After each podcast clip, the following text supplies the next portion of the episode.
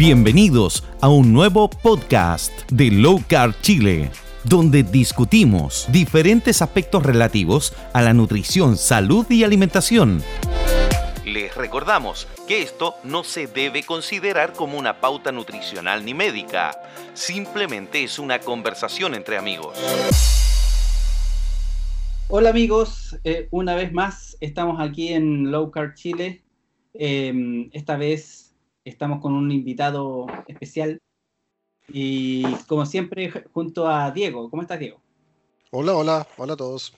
Esta vez vamos a hablar eh, de algo que nos viene, ¿cómo decirlo? eh, moviendo el piso, molestando, ¿cómo lo podríamos decir? Sí, puede ser, puede ser un, como una, una, espina en el zapato, una piedra en el zapato. Una piedra en el zapato. Eh, eh, yo creo que no, nos pasa esto por, eh, por el, el, trajín que llevamos, y el trajín que llevamos en el sentido de ayudar a las personas y eso nos ha hecho, no, nos hemos ido topando con este problema. Eh, dentro, de este, de, dentro de las personas que, eh, que administramos los grupos de, de ayuda, eh, tenemos un, un, amigo que de cariño le decimos Tuto, que es un, una persona del, del, grupo de administradores y él nos va a acompañar en esta conversación sobre el keto, nosotros le denominamos keto elite. Hola Tuto, ¿cómo estás? Hola, mucho gusto, gracias por invitarme. Fue un poco colado en realidad, ¿eh? no sé si estaba muy invitado. Gracias por autoinvitarme. no, pero es bueno que empecemos a ampliar el, el, grupo, que no solamente hablemos dos o uno, sino que sí. entre más seamos mejor. Bueno, el Keto Elite, ¿qué es el Keto Elite? El Keto Elite es al, esa eh, pauta nutricional o productos nutricionales asociados a keto pero de alta gama adquisitiva, que se vuelve prohibitivo con el tiempo. ¿Algún ejemplo que se te venga a la mente, Diego? Eh, a ver, todo tipo de cosas, desde mantequillas o guías especiales, carne masajeadas por monjes tibetanos, eh, test de no sé qué cosa, de plantas de baobab y cuestión, no sé. Está lleno la, de. La última que vi, que vi yo por ahí era eh, salmón silvestre, no cualquiera, silvestre de Alaska. Ya. ¿Lo viste ese tuto, no? no, pero el, las que a mí las que más me quedan son las de las carnes ultra premium de Wagyu de Japón, no sé. Yeah. Y de, de, los monjes de, de Japón. Y claro. que si el monje no toca al animal, esa carne no es válida. sí. Es como esas aguas, ¿cómo le llaman? Las aguas eh, que de repente colocamos como fotos, que eran como ultra alcalinas, ¿te acuerdas, no? Ah, claro, ya. De, de las vertientes de que pasan sí. por una piedra porosa volcánica sí. y que si no te tomáis esa agua, al final no, no eres keto. Sí. Bueno, Yo creo que el, el, problema principal ahí es que le hace mala fama a keto. Le, la gente, mucha gente, no sé si a ustedes les pasa, pero a mí de repente me dice que keto es súper caro. Eh, bueno, de hecho, eh, yo hace, lo he hecho varias veces, pero la última vez lo tiré por mi cuenta en Instagram, que el, el, tema de cuánto cuesta keto, keto es más caro que la alimentación tradicional, y hay como un, un manto ahí de duda, y todas las veces que yo he tirado esa encuesta, en todas, eh, más del 70% de la gente dice que keto no es caro, pero cuando es, la gente se deja guiar o, o, o compra estos productos que que no son malos, son buenos, pero que finalmente son muy caros, claro, pues evidentemente keto va a ser caro, pero si compras ese, ese nivel de productos que no es necesario para que sea keto. A ver, ¿cuál es, cuál es el punto? Si partimos a la base, alguien empieza a hacer keto, ¿qué es lo primero que ve? ¿Es voy a comer menos? No. Yo creo que alguien empieza al tiro, de hecho todos empezamos así, puedo comer tocino, carne, mantequilla, huevos, todo. Lo que antes me prohibían o me decían que hacía mal y daba infartos. Y ahora lo puedo comer si es que restringo esto otro que son los carbohidratos. Al principio no se habla de hacer las ventanas, de menos comida, de nada de eso. Se habla de cambiar los alimentos unos por otros. Mm. Por ende, si tú haces un cambio de alimentos unos por otros y, eh, si, y, deja, y sigues comiendo más o menos igual que antes en cuanto a regularidad, sí efectivamente es más caro. O sea, es mucho más caro comer carne cuatro veces al día que comer eh, arroz cuatro veces al día. O sea, no hay forma de equipararlo porque los procesados, los granos, son todos regalados. Si por eso también está tan metida la industria en este tema de las sucedáneos o imitaciones de carne plant-based y toda esa cuestión, porque lo pueden vender más caro que la carne con un costo mucho más barato. Yo, yo concuerdo con eso, pero me imagino que, ya me imagino que vas a decir a continuación. ¿Qué? ¿Qué, ¿qué es lo que viene después de, de, este inicio de solamente cambiar producto? Ah, pasa cuando uno empieza a darse cuenta y a tener estas sensaciones corporales o metabólicas en las cuales uno deja de tener tanta hambre. Eso, esto, o sea, hay dos aspectos. Uno es este, pensemos en alguien sano que deja de tener hambre al desayuno y dice, ¿sabéis que desperté, me iba a comer los huevos y me dio asco? Claro, o sea, que es lo obvio ahí que alguien le dice, no es que tengas un problema y por eso te dan asco los huevos, es que el asco es una respuesta hormonal y por ende no tienes que comer el desayuno nomás. O sea, si no tienes hambre no comas. Y el asco es una respuesta hormonal, es como si yo tomo agua eh, y de repente estoy tomando agua, tomando agua, tomando agua y de repente me da como, un, ah, como una regurgitación o un asco al agua. No es que el agua haga mal o algo esté pasando conmigo que no me entre más agua, es que simplemente el cuerpo me dice déjate de tomar agua. Algo que no pasa cuando tomas Coca-Cola o comes papas fritas. No puedes parar de comerlos porque son adictivos. ¿O cerveza? bueno, también. Y eh, esa, esa, es la primera que es cuando la gente está sana. Y la otra es cuando la gente no está sana. Alguien que es diabético o toma muchos medicamentos para la hipertensión, eh, entra a este tipo de alimentación y, empieza a ver sus índices mejorar muchísimo. Por ende, deja de necesitar tantos medicamentos. Y al dejar de necesitar tantos medicamentos, bajan los costos. Y además siente esto de que deja de tener hambre todo el día. Por ende, keto al mediano largo plazo es mucho más barato si se hace regularmente, bien hecho. A corto plazo yo creo que no.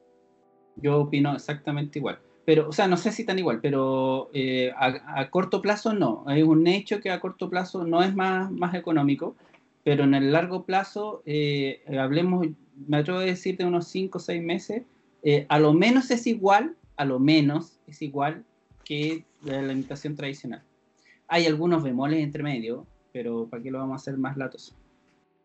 Eh, no sí, sé igual se puede reemplazar carne con atún, por ejemplo, o, o el clásico harto huevo. Eh, mm. O sea, eh, eh, encuentro que es, es, más caro al principio, como decís tú, Diego, pero no es tan más caro. Puede, ser, puede no ser tan más caro. Mm. El, ahí hay un tema que tiene que ver con el keto eh, cuando los que se meten a esto, claro, y dependiendo de a quién sigan, eh, van, a, van a decirles eh, estas carnes masajeadas por los sacerdotes budistas, evidentemente esas carnes van a ser muy caras, pero la vasta mayoría de la población no tiene ese poder adquisitivo. Y nosotros en Low Carb Chile, por lo menos, aceptamos y preferimos que esa persona se coma un embutido que a lo mejor viene con algunos químicos de más o de menos, pero que va a ser mucho mejor que comerse un pan.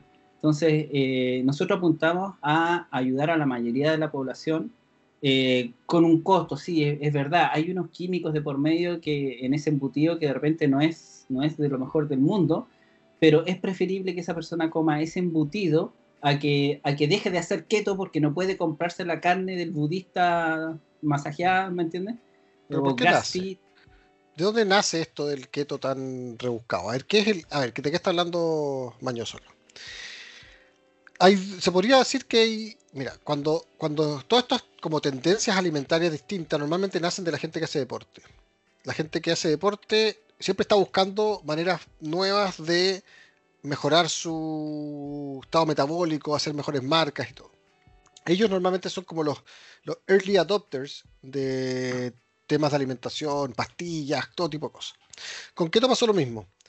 Con keto, en rigor, quienes iniciaron esto son quienes están más preocupados de su cuerpo. Quienes son personas que están siempre haciendo ejercicio todo el día, que las calugas, que no sé qué. Eh, esa gente normalmente es súper rebuscada para alimentarse. Y hoy día hay todo un, una gran, o sea, un grupo de influenciadores, se podría decir, que están al extremo en ese sentido el pescado tiene que ser natural, pescado en no sé el mar de no sé qué, no sé dónde. La carne eh, tiene que ser grass fed de en tal lugar en que les ponen música a las vacas y no sé qué cosa y a los terneros. Los... Entonces, hay gente que, que, tiene el poder adquisitivo para comer eso, pero lamentablemente está informando mal, porque lo que están haciendo es que están informando como si así fuese keto o eso es lo que hay que hacer siendo que no es así. O sea, si tú puedes hacer algo, siempre lo mejor, obviamente, es lo es ideal. O sea, lo mejor. Yo creo que una carne que no sea procesada, que sea así. Incluso tengo dudas respecto a si la carne es mejor. Podría ser mejor para el medio ambiente. Y bajo ese punto de vista, sí, lo respeto. Respecto a que es mejor la carne porque es eh, masajeada de una forma o que está. puede ser más blanda, puede ser un porcentaje de grasa distinto, pero mejor no sé. Todavía tengo dudas respecto a eso. Pero no es, un, no es un necesario. Y lamentablemente hay gente que lo pone como necesario. O sea, te dan pautas de alimentación, te dan y directrices de alimentación, te, niegan ciertas cosas, te dicen eso no lo comas porque hace mal unas salchichas, por ejemplo. Entonces, le estás quitando la capacidad o la posibilidad de hacer keto a el 99% de la población o al 90% de la población que no va a gastarse esa plata en ese tipo de comida, no puede gastársela y está enferma metabólica.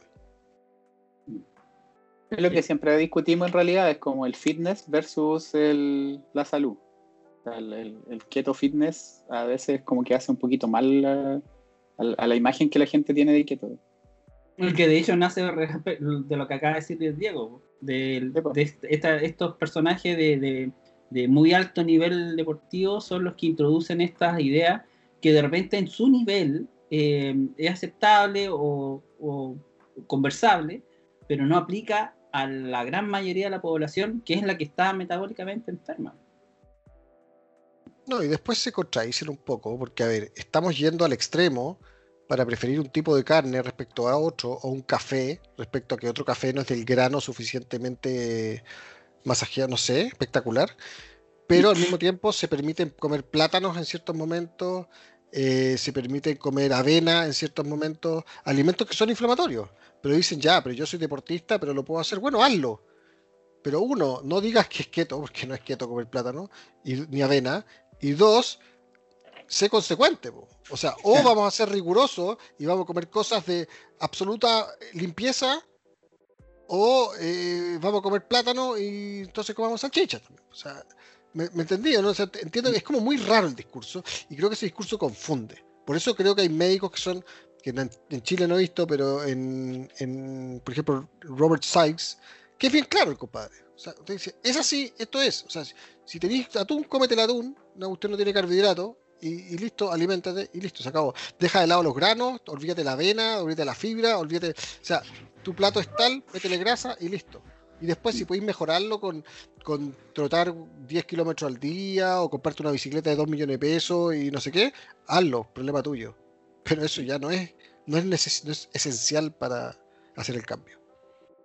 Ahora, yo tengo una, opinión eh, que no sé si ustedes la comparten, porque eh, yo he visto situaciones en las cuales, por ejemplo, la dextrosa que viene incorporada de forma de preservante en las hamburguesas, a algunas personas les daña, les afecta. Y en ese sentido deben haber muchos casos más, pero no es el grueso de la población el grueso de la población sí puede soportar perfectamente esa cantidad de, químicos y, eso va a ser mucho mejor que se anden comiendo un plátano o, un pan. Entonces, eh, tratar de segregar tanto de, buenas a primeras, no, no te comas ningún eh, procesado, eh, como es el caso de la, de la vienesa o el caso de la hamburguesa, no me parece tan, tan, tan, tan bien. Eh, hay que partir de lo general, bueno, y si es que tienes alguna intolerancia, bueno, veremos, pues, elimina eso y elimina esto otro. Hazte la hamburguesa eh, en la casa, pero con carne molida. lamentablemente tampoco se puede comer. ¿Por qué? Porque es procesada. lo único procesado es que se cortó más veces nomás. Sigue siendo carne. y, el, caso de los deportistas que, que también veíamos con Tuto, el, el caso del aceite MST eh, que yo lo comenté por ahí en un chat, eh, tres años de evolución y jamás necesitamos ese MST y de repente resulta de que ahora lo necesitamos. ¿Y de dónde nace el famoso aceite MST? Justamente en la gente más deportista, pues la gente que anda buscando romper un récord por ahí. Ahí puede ser o no, Tuto, ahí así era, ¿no? Ese, yo creo que ese es el, el, fin. Yo en particular no lo uso. Yo trato de ser lo más humilde posible en, en cuanto a que todo deportista. Eh, y, en verdad, la otra vez, y creo que nosotros tres lo, lo, conversamos alguna vez, que no hay ningún estudio que, que te diga que, que el MST o incluso que los carbohidratos sean superiores a lo que podéis lograr con un keto normal, si podemos llamarle normal. Entonces, para mí es más marketing, es, la empresa que se mete y, empieza como a, contratar a estos influencers y le dice, oye, mira, inventé este producto, promocionalo y después los seguidores van y, ahí entra todo el juego del, mercado. Ahora, si hay alguien por ahí que tiene un estudio que efectivamente dice que el aceite MST eh, refuerza o mejora el rendimiento deportivo, que lo comparta. Aquí siempre estamos dispuestos a ampliar los horizontes. Y en personas eh, normales. Claro. normales, no, no, yo, a mí no me vale de nada que a Elliot Kipchoge le, le mejore su trote de dos horas, o sea, debajo de hora en, la maratón. O sea, Tuto no lo conocen todos. ¿Tuto es maratonista o es corredor? ¿Qué eres? ¿Cómo te autocalificas? He corrido más maratones que ultra, así que podría ser maratonista. Pero últimamente estoy incursionando en las ultras. Perfecto. Entonces se podría decir que es un deportista. Amateur. Bueno, ah, amateur. Pero correr un maratón ya es un gran tema. Yo corro 10 kilómetros y. Y quedo muerto. Sí. Oye, hay otro aspecto del famoso Ketelit que eh, nos aflige un poco. Quiero pensar que a nosotros en Latinoamérica. Eh, ¿Por qué lo digo así? Porque eh, en, en Europa, en, la, gente de habla, de habla, española de España, precisamente, eh, y por lo que ha estado viviendo Josefina, nuestra Josefina, la profe Keto, eh, allá en Barcelona, es que allá se da mucho una, una calidad de alimentación de productos de alimenticio que es muy superior al que nosotros tenemos aquí en Chile y que se da en otros lados de aquí de Latinoamérica. Entonces, eh, allá sí ellos diferencian, por ejemplo, el, anchoa de tarro de la anchoa de, de, tal costa de España o, las, eh, ¿cómo se llaman estos? Los, eh, el caviar o los huevitos de no sé qué pescado que vienen envasados. Aquí nosotros no tenemos esos productos y nunca los vamos a tener. O si los tenemos súper caros. y son la raja nutricionalmente, pero nosotros no tenemos acceso a eso. Entonces, levantar tanto la vara para nuestra realidad, al menos en Chile, no sé cómo será en otros países de Latinoamérica, pero por lo que yo he conocido, por lo menos de Perú, la cosa anda muy cercana. Eh, tratar de elevar, tan, asemejarnos a, los productos que se comen allá para nuestra realidad es, muy difícil, yo diría que imposible. Entonces, por eso es que tenemos que aterrizar un poco esto del, del quieto al lugar donde tú estás y tratar de adaptarte a lo que tienes a disposición. Aparte los beneficios no creo que sean tanto. No, no, no. O sea, si me, me, como una carne normal versus, como decía Diego, versus una, una super premium guayú, no sé cuánto, voy a seguir. No, no sé si mi, mi, metabolismo va a mejorar mucho. O sea, ¿sabéis cómo lo veo yo? Yo lo veo igual que como el como el tema de los té especiales o los brebajes, no sé qué. O sea, como decís tú, evidencia hay, no sé si hay evidencia. ¿En qué me puedo fundar de que de repente es más parecía una vaca que, está, que, estuviese suelta en, en, periodo evolutivo, no sé, ancestral? Puede tener que ver con eso. Eh, pero así como... ¿Qué más, qué, más, ¿Qué más pudiese afectarme? Yo creo que te afecta mucho más salir a caminar en la calle con el smog que hay hoy día y respirar el aire que no, está, que no es puro que comer el tipo de vaca distinto. O sea, hay, muchas cosas, el computador, el mismo celular donde estás escribiendo, qué sé yo, hay muchas acciones que no son ancestrales que probablemente te afecten más en tu vida que cambiar el tipo de carne y gastarte 20 lucas más por kilo. Pues así, una cuestión absurda. He visto pedazos de carne en 20 lucas el kilo. O sea, el kilo. Sí. O sea, es una cuestión que realmente no, no, sé cómo alguien puede pedir. Bueno, si, si te sobra la plata, en verdad, que uno lo que quiera, pero, pero así como darlo como como una directriz o de repente, oye, mira, me compré este aceite de coco, estaba en oferta. No, pero ¿sabéis qué? No es óptimo. No es mm. óptimo eso porque no, porque no tiene eh, el grado de refinamiento absoluto que tiene este MST que me importé, weón, de Botswana, weón. O, los granos de café, si no los cagó el monito de no sé dónde de Indonesia, el que ese café no, no, es, no es bueno. Exactamente, no, una cuestión que, ¿sabéis qué? A veces como que patea un poco porque, no sé, y da mala fama. Eh, yo creo que el principal problema de esto es eso, que, hay gente, tal vez mucha gente no, no inicia inquieto por, por, esos mismos prejuicios. Sí. O alguien lo hizo, siguió estas directrices y dijeron, no, era Claro. demasiado caro. Y alguien le pregunta, ¿hiciste keto? Sí, pero olvídate porque es carísimo. Sí. Me fui, me fui en bancarrota y no, no Claro, fue. no. No lo hagáis, olvídate. Come, hazte vegano. Claro. Ahí sale más barato. Sí, pues, regalado. Pues, Bueno, y de, y de parte de la de cuando yo hice la encuesta, alguien me respondió por ahí y yo me puse a conversar un rato y, y era eso, era eso un poco. O sea, si contrastamos una, una alimentación tradicional con todos los problemas que tiene contra un keto normal después de tiempo, no es mucha la diferencia en dinero. Eh, ¿Y por qué? Porque esa alimentación tradicional incluye carnes, que es el producto fuerte en costos. Eh, y para este lado, lo único que tienes es que consumes un poco más de carne, eh, pero restringes lo otro. Entonces es una por otra y más o menos te igualáis en costos. Pero no así una persona que viene de una, de una alimentación muy, muy vegetariana, muy vegana. eh, claro, pues los productos ahí son muy baratos. Entonces, evidentemente, cuando introduces es carne, el producto, el producto que es costoso, evidentemente el, cambio en costo va a ser fuerte. Y tal vez nunca los iguales, incluso a, pasar a la etapa inicial de keto. Precisamente por este producto carne. Yo no sé qué tan más barato sale, ¿eh? Acué- Acuérdate lo que hemos comentado a veces, que todos esos eh, suplementos y cosas que tienen que tomar la gente que sigue la dieta vegana, igual son caros. Es que, ah, ya, bueno, yo lo que he visto, eh, una buena porción de la gente que sigue esa, esa tendencia alimenticia eh, no consume la cantidad de suplementos que debería consumir. Y de hecho, por eso es que caen en problemas. La Y por eso no, no lo siguen mucho tiempo. Los- Exacto. al año y al dos años ya están fuera. Exacto. Eh, los que se mantienen en el tiempo son los que logran suplementar correctamente la alimentación. Y eso no es barato, como dice tú. Ya. Eh, yo quiero hacer una. Una. mm, eh, Nada que ver el tema, pero creo que hay que mencionarlo. El tema de Roxana Muñoz, el ayuno y el tema de la multa que le pusieron. Cambio de tema. Sí. Eh, ¿Cómo mencionarlo así? Como para terminar el podcast de hoy. Porque creo que hay que mencionarlo. A ver, así como haciendo un resumen, lo que ocurrió fue que Roxana Muñoz, que es una persona de la televisión, yo no sigo mucho la farándula o la tele, así que no, no, no la cacho mucho, pero eh, hizo un ayuno de 21 días. Ella no hace keto, ojo. Ella creo que no sé, come frutas y no sé qué cosas más.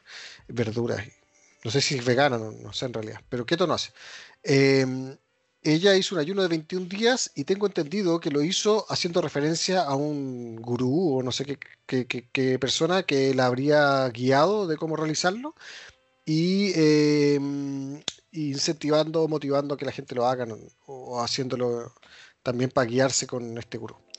Lo que ocurre es que esta persona que le enseñó a hacerlo parece que no es, no es médico o no es profesional de la salud. Eh, Roxana Muñoz se incentivó a hacerlo y no sé si habrá eh, promocionado el servicio de ayuno o de guía para ayuno, pero al menos la resolución del Seremi de Salud dice eso. Y eh, fue demandada, denunciada más que nada por el Colegio de Nutricionistas, tengo entendido. Y eh, se le condenó en instancia, en la primera instancia se dice que, la, que, que frente al organismo con cual se hizo la denuncia, de que ella estaría promocionando eh, métodos de salud alimenticios eh, sin un, título correspondiente y haciendo referencia a un médico que, no es médico, en realidad. El- hay una imprecisión ahí. la demanda fue por el Ministerio de Salud, pero eh, todo el movimiento para llegar a eso fue promocionado o iniciado por el Colegio Nutricionista. Ok. Eh, bueno, y le pusieron una multa de 20 millones de pesos, creo que. Eh, y ella, bueno, ella igual puede apelar y todo. ¿Qué son las dos precisiones que quiero hacer? Uno, los ayunos son. Oh, no, Pepe, antes voy a cortar una parte que, se que me faltó. Bueno, salió en la televisión después eh, una entrevista a una, aquí corríjanme, creo que es una nutricionista del colegio nutricionista. La presidenta del Colegio Nutricionista. Ya, la fue- presidenta del fue- Colegio por lo menos sí fue presentada en la noticia. Ok, eh, no, no sé su nombre, que dice que el ayuno, o sea, las- los cuerpos cetónicos son tóxicos, ¿ya?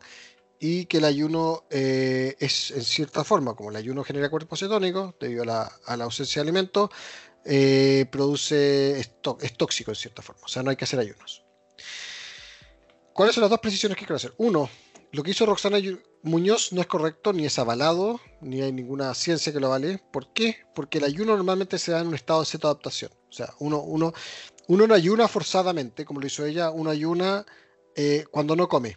Cuando yo como la noche a las 8 de la noche y duermo hasta las 8 de la mañana, ese periodo de 12 horas es un ayuno. Se llama ayuno, de hecho el desayuno viene de ayuno, de desayunar, de cortar el ayuno.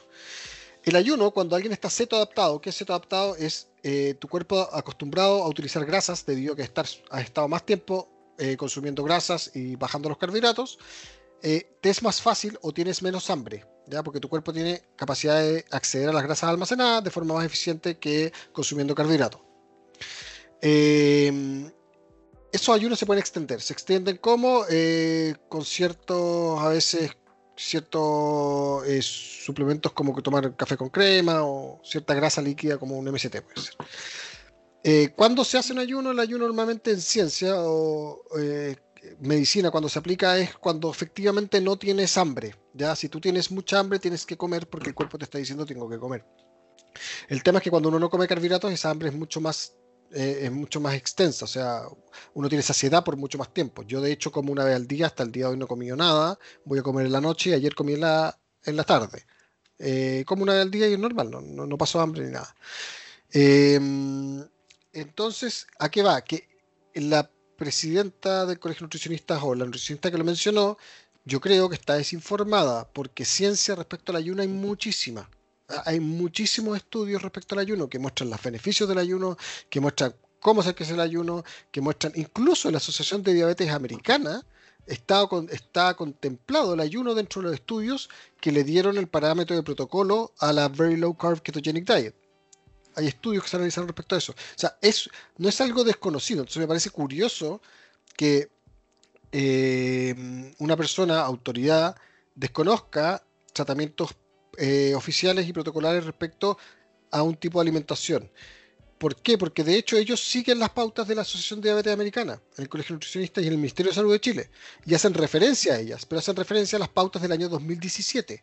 Y el año 2018 fue cuando se incorporó la alimentación baja en carbohidratos, eh, más, que, más que baja en carbohidratos la alimentación keto, como un protocolo no solamente válido para personas con, con enfermedades metabólicas, sino que además eh, se le otorgó el mayor grado de evidencia. Frente a todos los tipos de alimentación, el que tenía mayor grado de evidencia eh, respaldándolo era este tipo de alimentación, incluso más que la dieta mediterránea.